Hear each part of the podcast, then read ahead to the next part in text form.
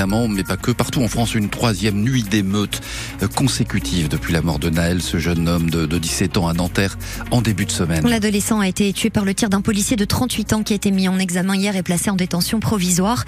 Ce policier a présenté ses excuses à la famille par l'intermédiaire de son avocat, mais malgré ça, la colère ne retombe pas. Les forces de l'ordre ont procédé à plus de 400 interpellations cette nuit partout en France. On fait le bilan justement de cette nuit d'affrontement à Lille, Amiens, Toulouse, Marseille, Saint-Étienne ou encore Metz et Poitiers. Avec vous, Olivia Cohen. Plusieurs magasins et commerces ont été vandalisés, pillés, voire incendiés à Paris, quartier des Halles et dans la rue de Rivoli qui mène au Louvre. À Nantes, un supermarché Lidl a été attaqué à la voiture bélier. Sur une vidéo postée par un témoin, on voit le rideau de fer céder. Les rayonnages ont ensuite été dévalisés. Sinon, comme la veille, beaucoup de poubelles et de voitures brûlées, notamment à Villeurbanne, en banlieue lyonnaise, et à Tours. Les tirs de mortier près de l'hôtel de ville de Saint-Étienne ont été filmés par un journaliste de France Bleu Saint-Étienne-Loire.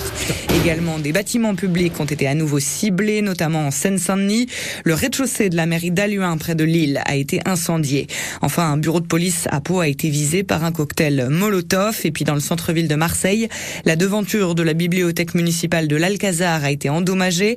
Pas très loin, des heurts ont éclaté sur le vieux port. Un groupe de 150 personnes a été dispersé par les forces de l'ordre à coups de gaz lacrymogène. Et cette nuit, le gouvernement a mobilisé 40 000 policiers et gendarmes et fait appel à des unités d'intervention d'élite le RAID.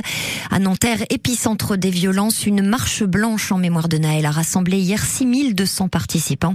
Marche qui s'est terminée dans la confusion par des heures, là aussi. Du mobilier urbain a été détruit, des voitures incendiées et le monument de la résistance et de la déportation a été dégradé. Et ça a chauffé également à Reims, on vous le redit cette nuit. On était, nous, sur place, les équipes de France Bleu Champagne-Ardenne. On y revient dans le journal de 6h30.